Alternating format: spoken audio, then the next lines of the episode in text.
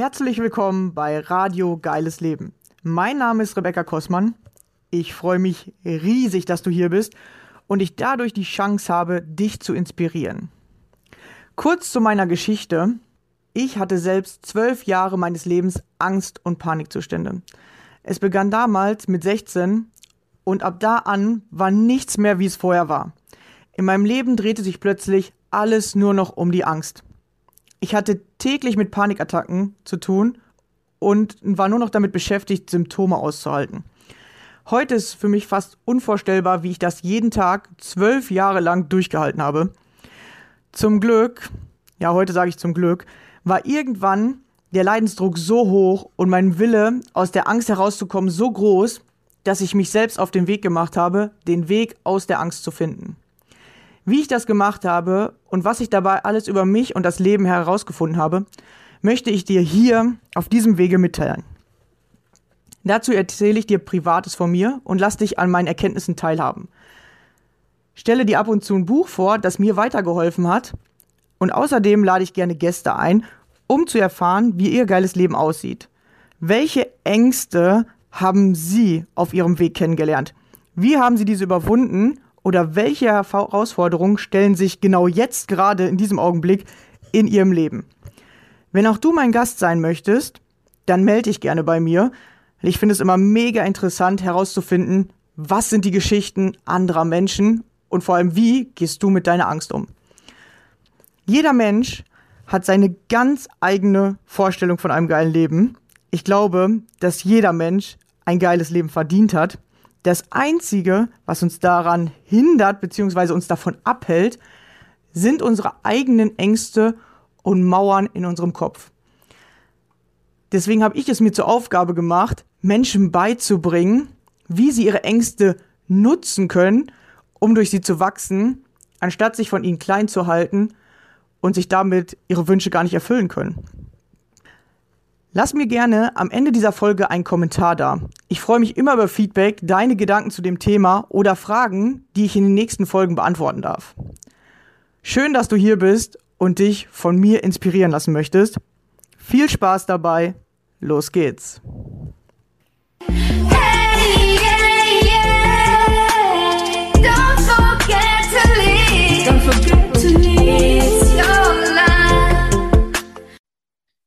Hallo und schön, dass ihr wieder dabei seid.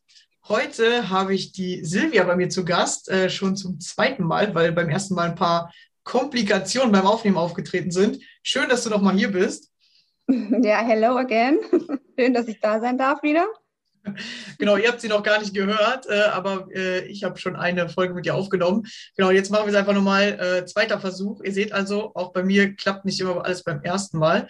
Ja, vielen Dank, dass du dir nochmal die Zeit nimmst. Und ja, stell dich einfach mal vor und erzähl mal, was hast du uns mitgebracht? Ja, sehr gerne und äh, danke, dass ich nochmal da sein darf. Ähm, mein Name ist Silvia. Ich bin 35 Jahre alt, ich bin Mama von einem kleinen Sohn. Okay, ganz so klein nicht mehr, er ist jetzt vier. Ähm, ich komme aus dem schönen Schwabenland, aus Stuttgart. Und ähm, ich bin Mama-Coach und psychologische Beraterin. Und ich glaube, das ist schon interessant genug so. Ja, ich glaube, Mama-Coach. Äh, was coachst du dann genau? Coachst du die Mamas oder hilfst du äh, den Kindern was zu lösen? Oder was macht man als Mama-Coach? Ähm, also Mama Coach meint schon tatsächlich, die Mama zu coachen, ähm, weil wenn das Verhalten der Mama sich ändert oder wenn sich die Haltung der Mama sich ändert, dann verändert sich automatisch auch das Verhalten der Kinder. Also eigentlich ist immer so der Ansatz ähm, über die Mama und sie quasi so wieder als ihren Leuchtturm in ihrer Familie zu positionieren und alles andere fügt sich dann so systemisch von selbst. Das ist immer ganz spannend zu beobachten. Ja, weil immer die Energie sozusagen das Ausschlaggebende ist. Und je nachdem, welche Energie die Mutter sozusagen verströmt, äh, reagieren die Kinder, ne? Genau, ja, zum einen energetisch, genau. Also wir sind ja alle auch irgendwie Energie und von Energie, ähm, also oder ja, umwoben und miteinander verbunden. Und zum anderen hat halt alles auch so einen systemischen Kontext. Also kein Mensch ist ja so alleine. Jeder hat ja irgendwelche Verbindungen zu anderen Menschen, sei es jetzt familiär oder beruflich oder im Freundeskreis. Und jede Handlung oder jede Haltung, jede Energie löst sich, ähm, löst dann immer wie so ein Man kann sich das so vorstellen wie so ein ähm, Wassertropfen, der ins Wasser fällt, ähm, löst dann immer größere Kreise aus und immer größere, ja, am Ende vielleicht sogar Wellen. Genau, das ist das Spannende eigentlich so an der Geschichte. Ähm, ich finde, es ist auch ein gutes Beispiel für, man sagt doch immer, man kann sich nur selbst ändern und die anderen nicht. Und da steckt ganz viel Wahrheit drin. Weil ich finde ganz oft, wenn man in so einem Problem ist oder in so einem Drama, dann denkt man, oh, wäre der doch anders oder würde die doch das machen oder wären die Kinder doch anständiger oder würden die besser hören und solche Dinge. Ähm, und eigentlich geht es aber im Coaching darum, dass man sich nur immer selbst ändern kann. Und aber das der einzige Weg ist, um quasi den ganzen Rest zu ändern. Ja, nicht man ändert sich für die anderen, sondern man ändert sich sozusagen, damit man selber mehr das hat, was man haben möchte. Ne? Genau, also man ändert sich auf jeden Fall immer für sich. Ähm, sich für andere zu ändern ist äh, ganz schlecht.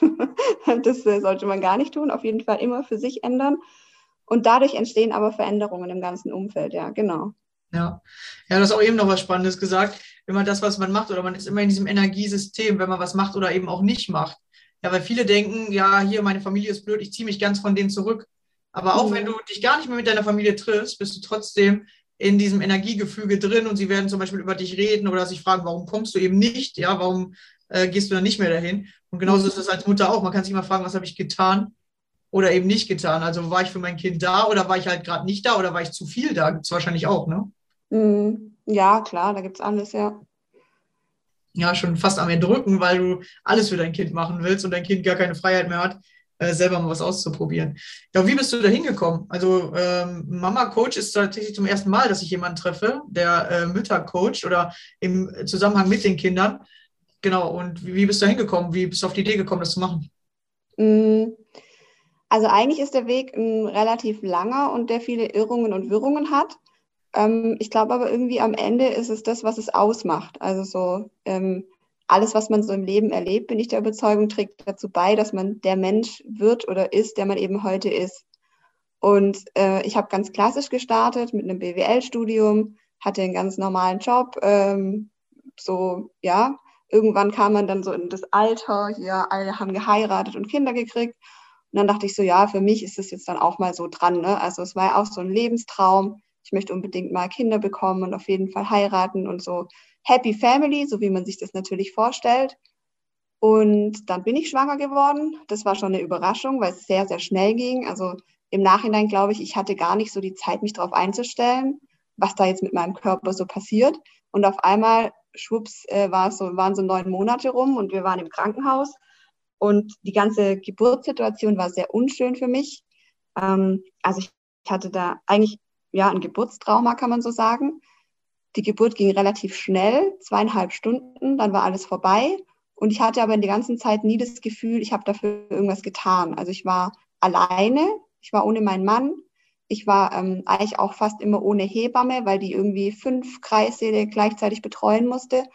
Und ich war einfach so ähm, ja, in vollkommener Angst und fühlte mich total alleingelassen. Und das ist natürlich ein richtig schlechter Start irgendwie auch für so ein Kind, weil die Babys im Bauch, die spüren ja auch alles, was die Mama spürt und erleben auch alles mit. Und so hatte mein Sohn, als er auf die Welt kam, auch ziemliche Anpassungsschwierigkeiten. Also das Stillen war relativ schwierig bei ihm und unsere Anfangszeit war wirklich irgendwie ziemlich unschön. Also ja, so kann man es sagen. Ich hatte dann auch ähm, eine beginnende postnatale Depression.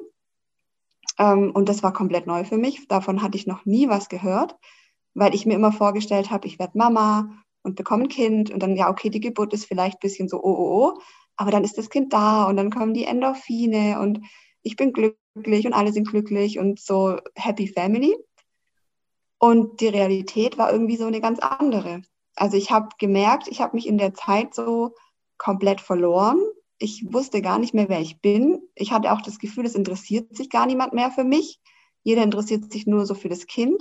Und es war so eine ganz krasse Überforderung. Ich wusste gar nicht, wohin mit mir, wohin mit dem Kind, wohin mit meinen negativen Gefühlen. Dann habe ich mich immer selber noch fertig gemacht, weil ich ja dachte, oh, ich muss glücklich sein und habe mich aber gar nicht glücklich gefühlt. Und das war so eine richtige Negativspirale. Und das war eigentlich so, glaube ich, der ausschlaggebende Punkt, wo ich angefangen habe, mal mehr über mich nachzudenken und über mein Leben und warum ich mich so verhalte, wie ich eben mich verhalte oder warum ich fühle, wie ich fühle.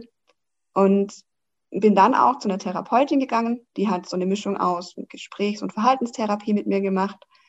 Habe geschaut, was könnte mir gut tun, bin dann zur Achtsamkeit gekommen, habe einen Achtsamkeitskurs gemacht, habe ein Selbstmitgefühl gemacht, habe äh, ganz viele spirituelle Podcasts gehört, wenn man so sagen möchte, ähm, habe Meditation gemacht, ja, Atemübungen, solche Dinge. Und habe dann irgendwann gedacht, hey, es kann doch nicht sein, dass ich so, ein, so eine krasse Wende hinlege, so ein, ja, so ein, so ein weiß ich nicht, ähm, U-Turn quasi in meinem Leben und jetzt irgendwie so auf ganz andere Dinge Wert lege und es mir aber auch so schlecht ging. Und habe dann auch erfahren, dass es vielen anderen Mamas auch nicht gut geht. Also, dass es ganz viele Anforderungen und Erwartungen gibt an die Mamas und dass es ganz, ganz schwer ist, die alle zu erfüllen und vor allem die auch vor sich selber zu rechtfertigen. Und ähm, so entstand dann irgendwie so der Gedanke oder der Wunsch von mir, einfach auch was zurückzugeben, so von dem, was ich erlebt habe, was ich so für mich rausgezogen habe, was sich für mich bewährt hat, einfach auch an andere Mamas weiterzugeben. Also jetzt vielleicht auch gar nicht auf das Geburtsthema ähm, beschränkt, sondern einfach auch auf dieses, ähm, das war nur so der Ausschlag bei mir, wo ich halt sage, okay, das war dieser krasse Bam-Schlag ins Gesicht, so komplett zerstört am Boden und danach ging es halt irgendwie so aufwärts. Aber gerade so dieses Thema, wer bin ich denn als Mama? Wie will ich sein? Was, was schreibt mir die Gesellschaft vor? Und passe ich da rein? Und was ist, wenn ich nicht reinpasse? Und wie schaffe ich es denn trotzdem als Mama, noch ich selbst zu sein? Und ja, vielleicht auch ein Stück weit frei zu sein, obwohl ich mich so fremdbestimmt fühle durch dieses ganze Kind haben und Mama sein und Familie haben. Ah, das war eigentlich so. genau. Ja, ja, du erzählst äh, richtig interessante Sachen, ja, weil man denkt, so wenn ich das habe, das habe, das habe oder wenn ich das im Leben erreicht habe, dann muss ich doch irgendwie glücklich sein oder äh, jetzt muss das Kind mich doch glücklich machen. Aber es ist tatsächlich ja nicht die äußeren Umstände, die einen glücklich machen, sondern es kommt wirklich von innen heraus. Ja, ja, genau, das ist es nie. Und ich hatte schon auch immer so ähm, eine Agenda für mein Leben, ja. Also ich bin eh schon immer so ein Fan gewesen von so Checklisten, ja. Und auf der Checkliste stand dann so, okay, Partner fürs Leben finden, okay, was ist ich, Haus, Wohnung, wie auch immer. Ähm, und dann heiraten, Kinder kriegen so. Und dann war so dieses mein perfektes Leben so. Und dann war es aber irgendwie so zu Ende. Weißt du, das ist irgendwie so ein bisschen wie in so diesen Hollywood-Filmen. Den ganzen Film lang versuchen die beiden sich zu bekommen und am Ende heiraten sie und wupp, dann ist Happy End. So, dann hört es halt auf und kein Mensch weiß, wie geht es jetzt weiter. Und irgendwie war es dann bei mir auch so, so, okay, jetzt habe ich das alles, aber ich bin irgendwie trotzdem nicht glücklich und vor allem im Gegenteil, ja, total unglücklich. Und was ist da los? Genau. Ja. Ja, es stimmt eigentlich, ja. Es wird nicht erzählt oder äh, die Ehe wird dann gar nicht richtig gelebt oder das äh, wird nicht äh, in diesem Film dann gezeigt, sondern oft tatsächlich geht es darum, den anderen zu bekommen. Und wenn man ihn dann hat, dann ist man glücklich. Aber äh, genau, das ja, genau, immer, ja. ja. es wird immer nicht so, es wird immer erzählt, wie du alles haben kannst, wie du die Sachen bekommst. Mhm. Aber es wird nicht erzählt, wie du die Sachen dann pflegst oder wie du äh, dann ins Sein kommst, dass du, dass du sozusagen die Beziehung lebst, sondern eher, wie kämpfe ich um die Beziehung. Ne? So wird das eher dargestellt. Mhm. Ja, genau, es ist immer ganz viel so tun, ja. Und das ist ja auch unser ganzes Leben eigentlich. Wir tun und machen und rödeln und auch ja hier im Schwabenland, schaffe, schaffe, Häusle baue und Hauptsache, du hast hier was erreicht und kannst deinem Nachbar so wie in der Werbung so hier mein Haus, meine Yacht, meine Frau zeigen und so. Und es geht aber so wenig um dieses Sein. Ähm, und ich glaube, das ist so die, die Essenz, wo wir wieder hin müssen, so dieses, wie will ich sein? Wer bin ich? Wer bin ich als Mama, wie will ich als Mama sein und wie finde ich dann auch in diesem Sein diese Erfüllung, unabhängig von, wie ist mein Kind gerade drauf, bekommt es einen Zahn oder nicht oder ähm, hat der Partner gerade Stress in der Arbeit oder sonst irgendwas. So einfach dieses, ich kann bei mir sein, ich kann wissen, ähm, ich gebe immer mein Bestes, ich bin gut so, wie ich bin und der Rest ist da, um mich zu erfreuen, aber nicht um mich glücklich zu machen. Weißt du, wie ich meine? So dieser Unterschied. so dieses, ich bin glücklich von innen heraus und alles, was so zusätzlich von außen kommt, ist so ein Add-on, so, was noch dazu kommt. Aber darüber darf man sich halt nicht definieren. Und das ist diese Schwierigkeit, vor ja, der natürlich genau. alle stehen, denke ich. Nicht nur Mamas.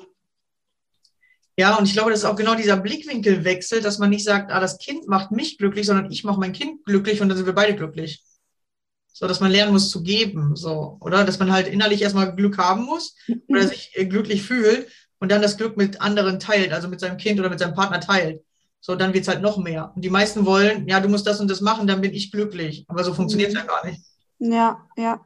Ja, und das sind ja auch ganz viele Bewertungen auch auf dem Kind, ja. Also ich kenne das ja auch aus meiner eigenen Kindheit. Wenn du ruhig und brav bist, dann bist du gut.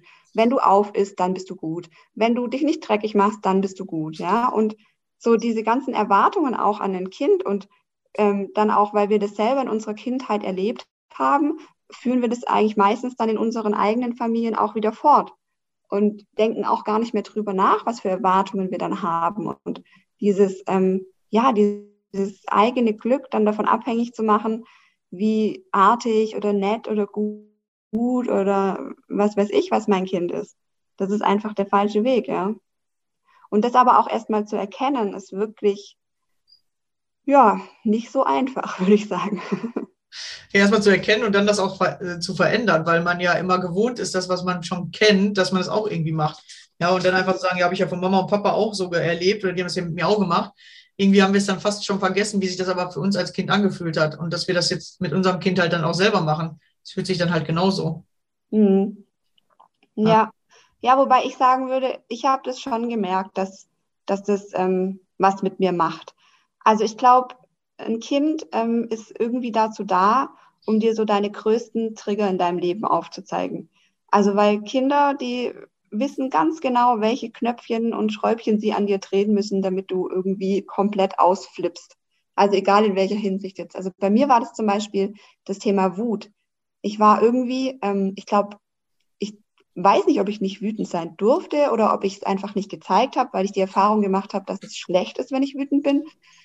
Aber als mein Sohn dann auf der Welt war, es gab so viele Momente, wo ich so eine unfassbare Wut einfach hatte und ich überhaupt gar nicht wusste, was ich damit anfangen sollte und mich dann auch so wieder dieses mich schlecht gefühlt habe, dass ich jetzt zu wütend bin. Und das ist auch was, was ich glaube ich ähm, ja ganz vielen Mamas mitgeben möchte. Ähm, du darfst so sein, wie du möchtest und du darfst auch alle Gefühle zeigen, die du hast. Also du musst dich dafür nicht selber schlecht machen. Im Gegenteil, also alles ist gut. Weil ich glaube, gerade durch dieses Vergleichen und man geht dann in irgendwelche Gruppen, wo man andere Mamas trifft und dann wird immer darüber geredet, ja, der redet schon und der läuft schon und der hat schon den Zahn und der hat schon keine Windel mehr und pipapo, was weiß ich. Das ist alles so ein riesengroßes Vergleichsding wo man sich dann selber immer so schnell abwertet, so, aber total unnötig. Also jeder geht ja seinen eigenen Weg, jeder macht seine eigenen Schritte in seiner eigenen Geschwindigkeit, auf seine eigene Art und Weise. Es gibt gar keinen Grund, warum man sich vergleicht. Also mehr so diese Vielfalt auch zulassen, anstatt sich ständig mit anderen zu vergleichen. Vor allem macht man sich dadurch ja auch eher so ein bisschen selbst verrückt und äh, lässt die Sachen ja gar nicht mehr natürlich laufen, sondern man will alles kontrollieren und alles soll so sein wie bei den anderen oder besser, schneller oder mindestens gleich gut. Mhm. Aber muss ja gar nicht. Und vor allem, wer sagt, was gut ist? Ja, wer sagt denn, dass es äh, gut ist, wenn das Kind schon nach einem Jahr keine Windel mehr trägt oder erst nach zwei Jahren? Wer sagt denn, was besser ist? Gibt es ja eigentlich gar nicht. Ja. ja das ja. eine ist vielleicht entspannter, weil du nicht mehr so oft die Windel wechseln musst, aber dafür musst du dann was anderes machen. So, ne? Also, was ist mhm. besser? Es gibt einfach kein besser. Wir denken nur immer, das eine ist besser oder ah, das ist in der Gesellschaft höher angesehen oder so. Aber dadurch setzt man sich selber unter Druck und das Kind gleich mit. Ja. ja, ja, ja, ganz wichtige Punkte. Also vor allem auch das Thema Kontrolle. Wie gesagt, hier, ich bin Miss Checkliste hier früher gewesen und Madame Controletti. Und ähm, ich war auch mal bei einer Heilpraktikerin, die gesagt hat, äh, ich leide an Konzepthaftigkeit. Es hört sich so hochgestochen an. Heißt aber irgendwie, ich hatte immer so ein Konzept im Kopf, wie irgendwas zu sein hat. Und wenn es dann halt nicht so war, dann war ich komplett überfordert. Und ähm, gerade mit einem Kind ist so Kontrolle einfach nicht mehr vorhanden, weil das ist kein Hund, den du irgendwie erziehst oder das ist kein Spielzeug, wo du genau weißt, was passiert, sondern das ist halt einfach ein lebender Mensch, der komplett von dir abhängig ist und der eigentlich in der Regel immer anders reagiert, wie du es erwartest oder wo du überhaupt gar nicht weißt, was jetzt eigentlich gerade los ist. Also gerade so ein Baby, das schreit halt, das kann nur schreien. Und du musst dann rausfinden, ja, hat es jetzt Hunger? Braucht es einfach nur deine Nähe? Ist es müde? Brauchst du eine neue Windel oder was weiß ich? Aber so dieses, du kannst es nicht vorher wissen. Du musst einfach Kontrolle abgeben. Und das Schöne aber ist, wenn du die Kontrolle abgibst und halt dich so in diesen Flow quasi von deinem Kind begibst, dann wird es auch richtig. Weil wie du sagst, es gibt ja kein, mit ein Jahr muss es das und das gemacht haben oder mit zwei Jahren muss es das und das können und so weiter, sondern jedes Kind, und das haben wir auch ganz stark an unserem Sohn gespürt, jedes Kind geht halt seinen, seine Geschwindigkeit, seinen eigenen Weg. Und das, es gibt ja so viele Dinge, die Kinder, wenn sie klein sind, einfach lernen. Für die ist ja alles neu. Und dann gibt es halt welche, die konzentrieren sich drauf irgendwie aufs Sprechen und können dann ganz früh sprechen. Dann gibt es welche, die konzentrieren sich aufs Laufen und können dann ganz früh laufen. Und es macht überhaupt gar keinen Sinn, die alle zu vergleichen. Aber wie du sagst, ja, es gibt schon auch so einen gesellschaftlichen Druck. Ähm, das ist schon auch ein ähm, wichtiger Punkt, finde ich. Weil wir immer noch, obwohl wir eigentlich das Gefühl haben, wir sind in so einer Emanzipi äh, Emanzi wie sagt man, emanzipizierten, sag's mir, äh, ja, ich kann es auch nicht so gut aussprechen, aber ich glaube, genau. unsere Zuhörer wissen das. Genau, in unserer emanzipierten Gesellschaft ähm, haben wir das Gefühl, wir, sind, wir, wir leben in so einer und ähm, als Frau ist man so gleichwertig mit dem Mann und so weiter.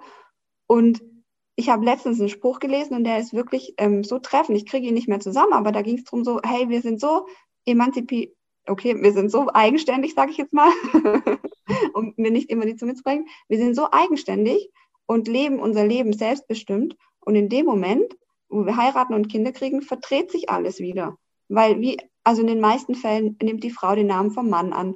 Dann ähm, bekommt sie eben natürlich das Kind, weil nur wir Frauen können das natürlich. Ähm, und dann entsteht auf einmal wieder dieses alte Rollenverhältnis von, na klar, der Mann verdient ja jetzt das Geld, die Frau kümmert sich um das Kind. Und klar bleibt sie länger zu Hause. Und klar geht sie danach zurück in den Teilzeitjob, auch weil sie es vielleicht will, weil sie natürlich auch mehr Zeit mit ihrem Kind möchte. Aber es ist halt auch gesellschaftlich schwierig, dann als Mutter ähm, wieder in den Job zurückzubekommen oder einen guten Job dann wieder zu bekommen. Ja. Ja, da, äh, da fällt mir gerade was Spannendes ein, weil mein äh, Cousin hat äh, jetzt sein erstes Kind gekriegt. Äh, vor, vor drei, drei, vier Monaten ist es jetzt her. Und wir haben den äh, im Juni getroffen auf dem Geburtstag von meiner Oma. Und da hat äh, mein Bruder gesagt, du, ich habe mal eine Frage, wird jetzt wahrscheinlich komisch sein, aber wir sind ja verwandt, da kann ich dich ja mal fragen.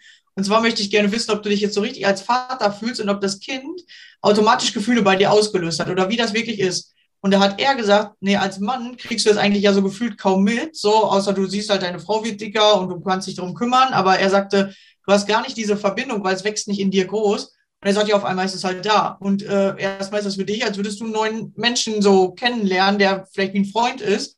Und er sagt, man muss sich da tatsächlich erstmal so als Vater dran gewöhnen und sich emotional zu dem Kind hin entscheiden. Er sagt, es ist nicht als Vater automatisch gegeben. Ich glaube, bei einer Mutter ist das halt ganz anders, weil eine Mutter das Kind halt die ganze Zeit im, äh, im Bauch ge gehabt hat.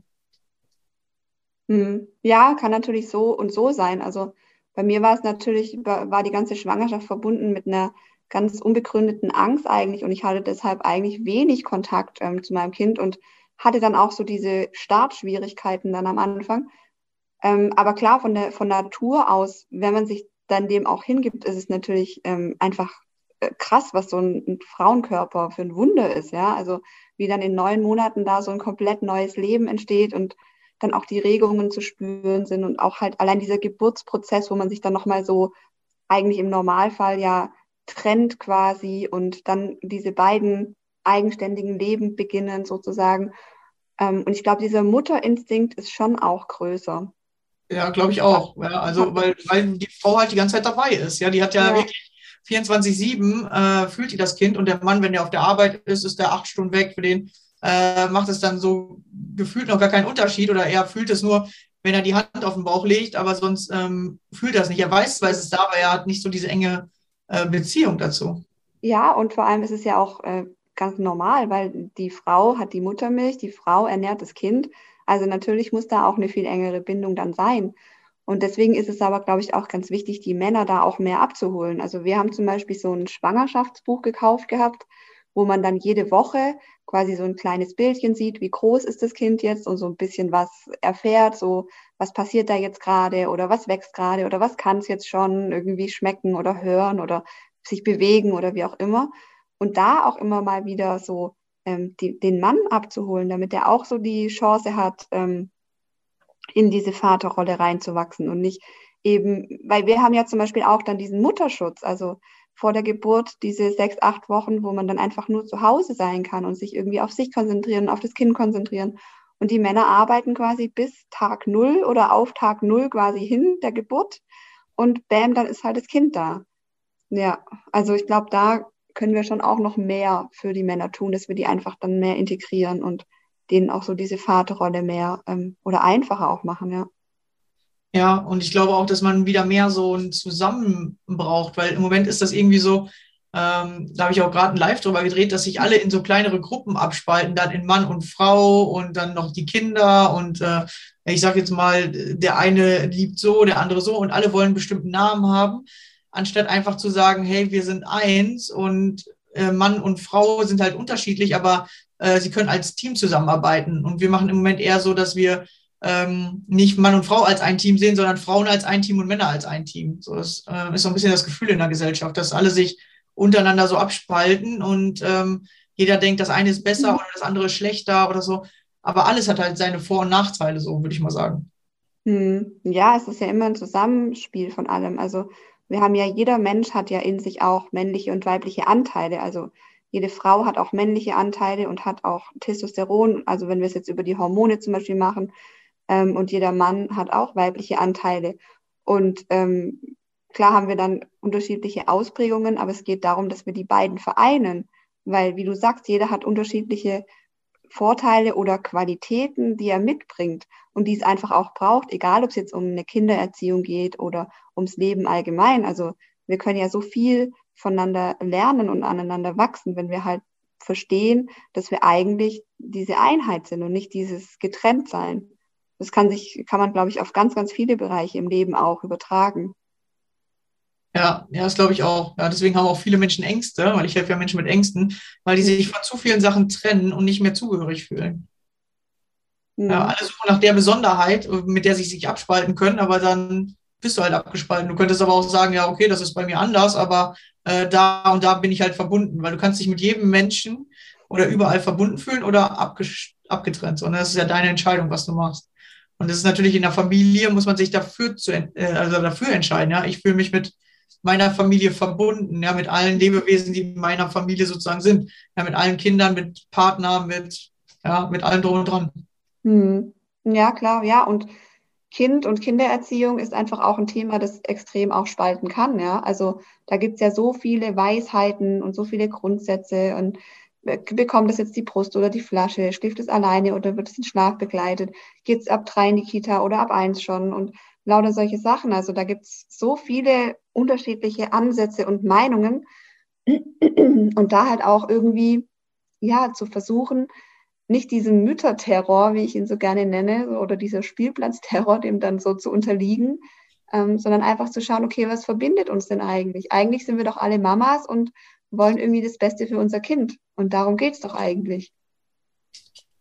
Ja, ja, es geht, genau, es geht darum, einfach für sich den besten Weg zu finden, weil nur weil das beim Nachbarn klappt oder bei der besten Freundin, heißt das nicht, dass das bei einem selber auch klappt, weil jeder ja auch seine eigenen äh, Glaubenssätze oder seine eigene Energie mit da reinbringt. Das ist halt immer das Spannende. Das wirklich, es gibt eigentlich, du kannst zehn Bücher lesen und bei dir verläuft es nochmal ganz anders als alle anderen, die dir das erzählt haben.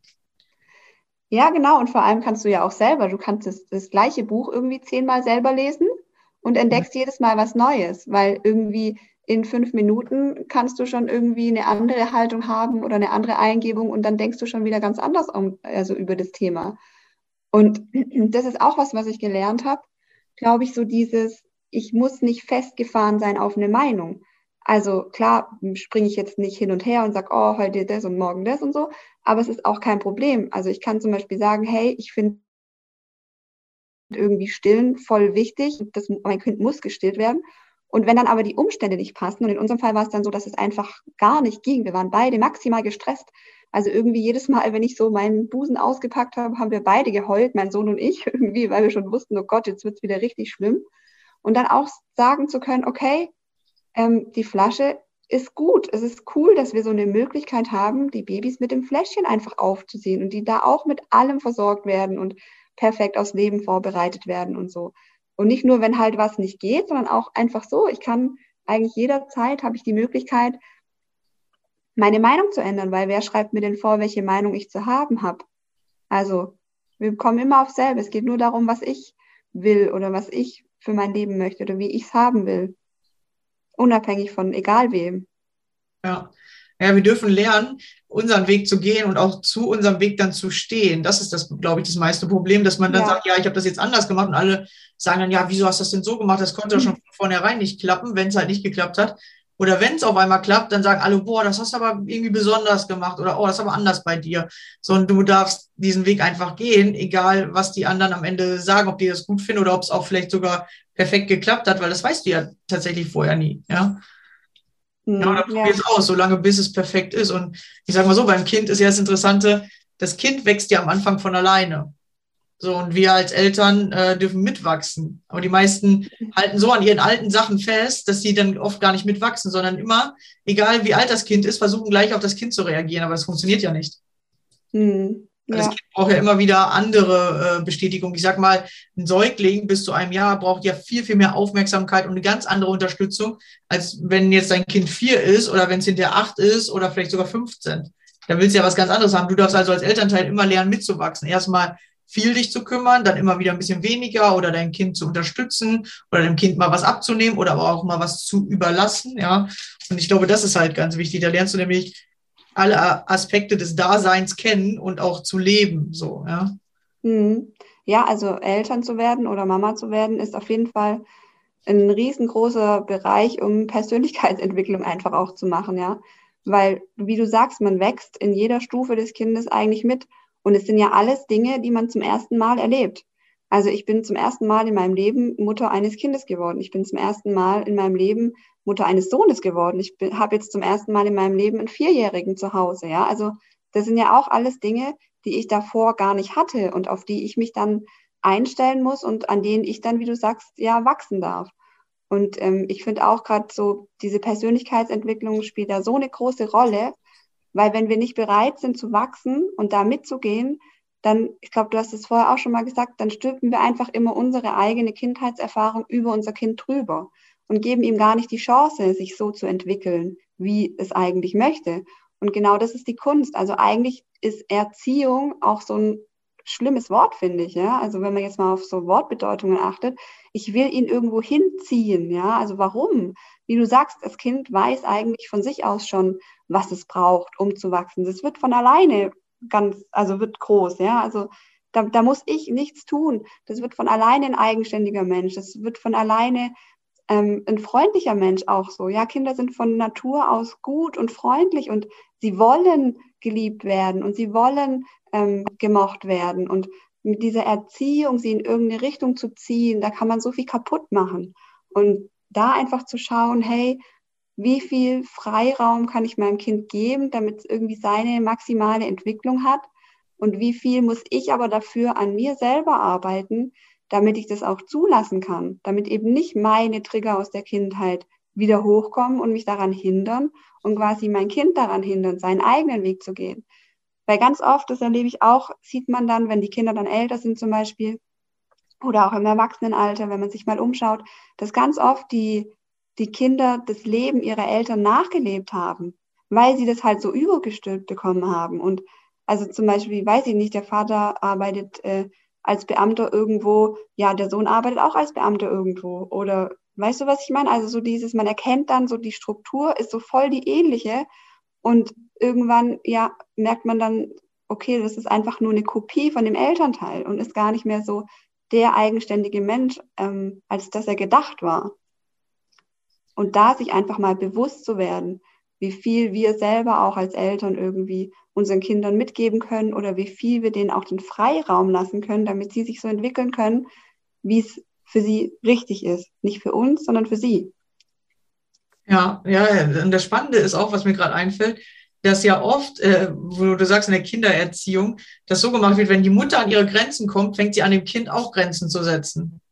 So, und dadurch kriegt das Kind ja oft Nein zu hören oder kriegt halt diese ganzen äh, Grenzen, was es alles darf und was es nicht darf. Und oft ist es ja angelehnt an das, was die Mutter haben möchte oder nicht haben möchte oder aushalten kann mit ihren eigenen äh, inneren Triggern, die sie noch hat aus der Kindheit mhm. oder was sie halt selber durfte oder eben nicht durfte.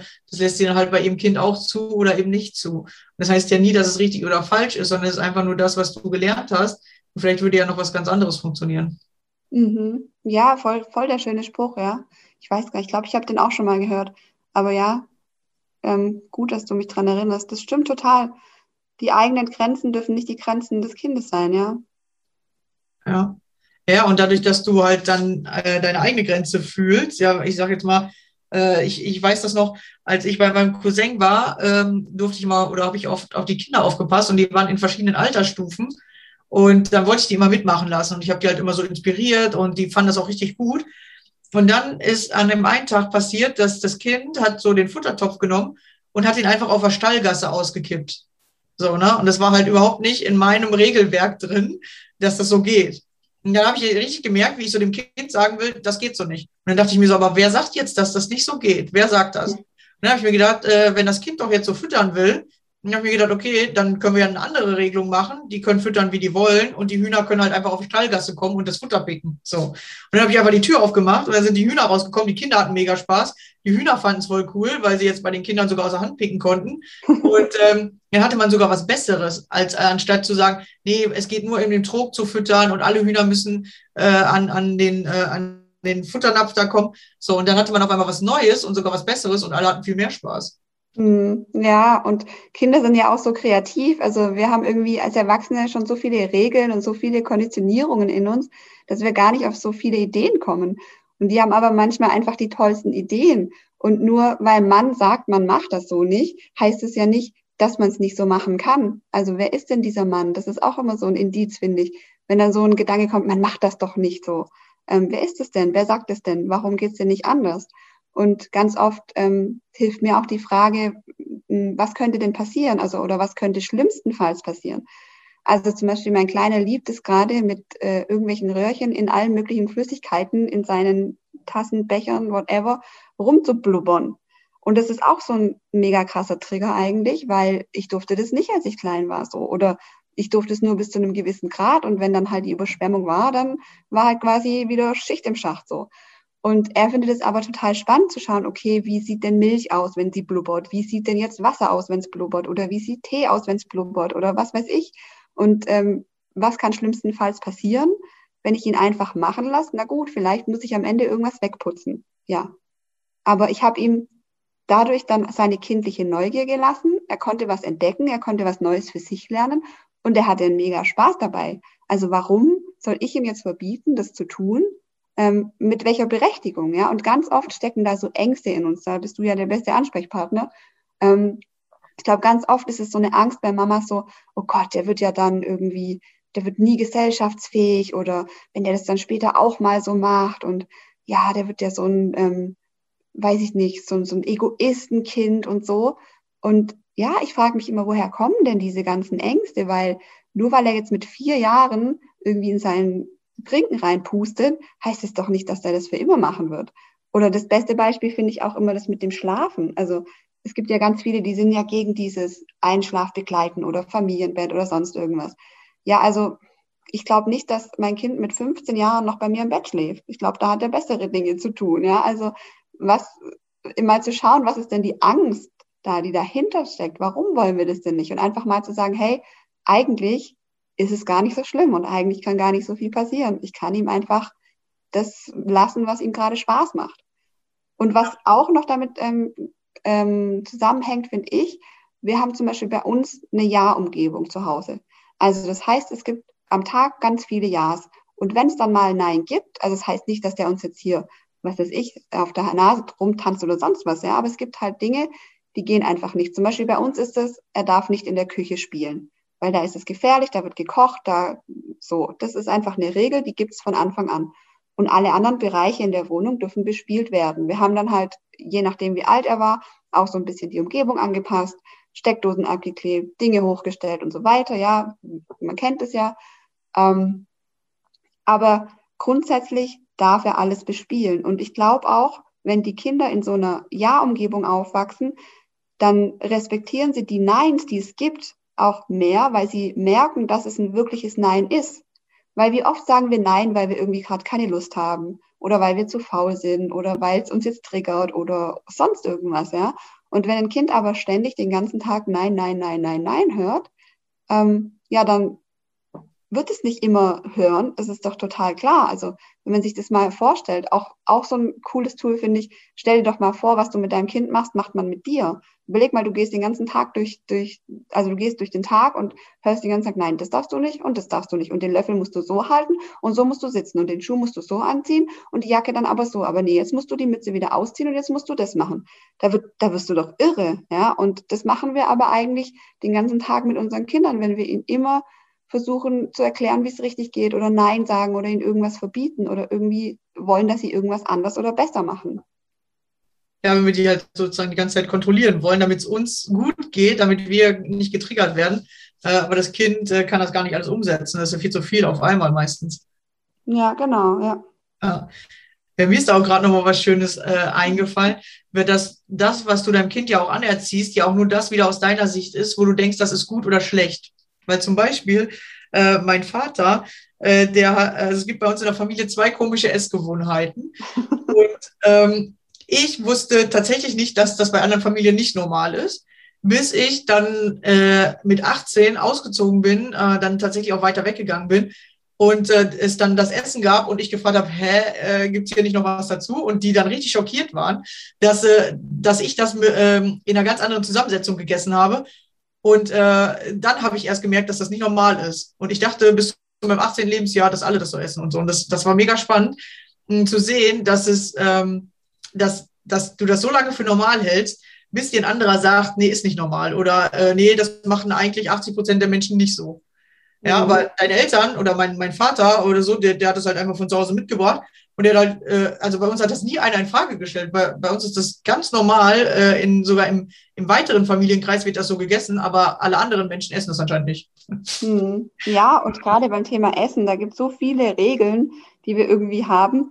Ähm, oder auch beim Sitzen. Also ich habe zum Beispiel so einen Spleen, ich kann nicht normal in Anführungsstrichen sitzen, ja. Also was ist ja auch normal, ja, wie wir das immer sagen. Ähm, also ich kann nicht sitzen auf dem Stuhl mit den Beinen am Boden, das geht nicht. Manchmal überschlage ich die Beine, okay, das ist ja auch noch in Anführungsstrichen normal, aber meistens sitze ich so da, dass ich mindestens ein Bein unterschlagen habe oder sogar beide. Also die meiste Zeit vom Tag sitze ich im Schneidersitz da. Und mir wurde mein ganzes Leben lang erzählt, das ist nicht richtig, das ist nicht normal, so sitzt man nicht. Wie kann man denn so komisch sitzen? Jetzt setz dich doch mal gerade hin, weißt du. Und wenn du aber mal überlegst, in den ganzen äh, asiatischen Kulturen, die ganzen Mönche im Kloster oder so, die sitzen den ganzen Tag am Schneidersitz, ja. Also es ist immer auch eine Frage der Perspektive, wie du sagst, wie man es gewohnt ist und wie man auch aufgewachsen ist. Und es gibt so viel, so viel andere und so viel mehr Dinge, die wir irgendwie uns gar nicht vorstellen können, weil wir uns selber so viele Grenzen setzen und so viele Bewertungen zulassen. Ja.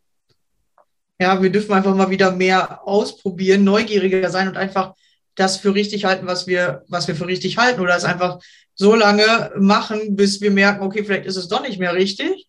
Ja, weil manchmal merkt man ja auch, okay, das ist doch nicht so gut. Oder man merkt, hey, das ist gerade gut, weil äh, das einfach nur Spaß macht und alle anderen sind die Spaßbremsen. So, und was ist richtig und was falsch? Das heißt ja auch nicht, dass man es immer macht, ja, sondern dass man es halt mal so oder mal so macht. Man kann ja sogar auch tauschen. Ja, mhm. Das ist das Spannende. Wir verlieren tatsächlich diese Einzigartigkeit, äh, indem wir uns einfach so verhalten, wie wir wollen. Äh, und alle suchen sich Einzigartigkeit, indem sie denken, sie haben irgendwas Besonderes, ja, aber haben irgendwas, so, was, was gar keiner braucht. so, weißt du? Mhm. Alle definieren sich über, hm, über ihr Haus oder über ihren Beruf oder über ihr Auto oder Handy, anstatt einfach äh, sich darüber zu definieren, dass man anders sitzt als die anderen. So, ne? mhm. ne? Weil dafür musst du nichts haben, sondern es bist einfach du. Ja, genau. Oder wie du sagst, einfach auch wieder diese Neugier und diesen Spaß und diese Freude zulassen. Also ja. ich finde, wenn, wenn Kinder eins können, dann ist es einfach äh, Freude haben und zwar in dem Moment. Also Kinder sind so große Lehrmeister eigentlich. Die sind in dem Moment, also die können jetzt total äh, intensiv spielen und da voll drin aufgehen und fünf Minuten später den größten Wutanfall ever haben, dass du denkst, oh mein Gott, jetzt geht die Welt unter. Und wieder fünf Minuten später strahlen sie dich an und lachen und sind irgendwie das pure Leben wieder und glücklich und was weiß ich. Und ja. so dieses ähm, einfach auch, ja, dieses es ist okay, wie es in jedem Moment ist. Und du kannst Spaß haben und du kannst auch traurig mal sein und du kannst wütend sein und du kannst alles sein und alles aber auch so, wie du sagst, mit so einer kindlichen Neugier. Das ist das, was wir einfach auch wieder, glaube ich, von unseren Kindern lernen dürfen. Ja. Ja, dass du wirklich alle Gefühle haben darfst. Es geht gar nicht darum, sich die ganze Zeit nur gut zu fühlen, weil dann kommst du auch nicht weiter, weil neue Dinge fühlen sich am Anfang oft nicht gut an, vor allem wenn man sie noch nicht kann, sozusagen, wenn man neue Fähigkeiten lernt, dann ist man mal, dass man was nicht so schafft, gern, wie man es gerne hätte, oder man ärgert sich dann auch mal. Aber es geht, glaube ich, darum, die Gefühle halt nicht an anderen auszulassen. Und das machen wir in der Gesellschaft so oft. Oder das machen Erwachsene zu viel. Ja, wenn sie wütend sind, dann lassen sie die Wut an anderen aus. Oder wenn sie traurig sind, dann wollen sie von anderen getröstet werden. Und dann dadurch halten wir halt daran fest, anstatt einfach einmal richtig wütend zu sein, so für sich, und dann loszulassen. Oder einmal richtig traurig zu sein für sich und dann wieder weiterzugehen. Ja, und deswegen glaube ich auch, dass viele Menschen in diesem Depressiven hängen bleiben, weil sie irgendwie bei dem Guten nicht daran glauben, dass das Gute gut sein kann und bei dem Schlechten denken, ja, das ist jetzt für immer.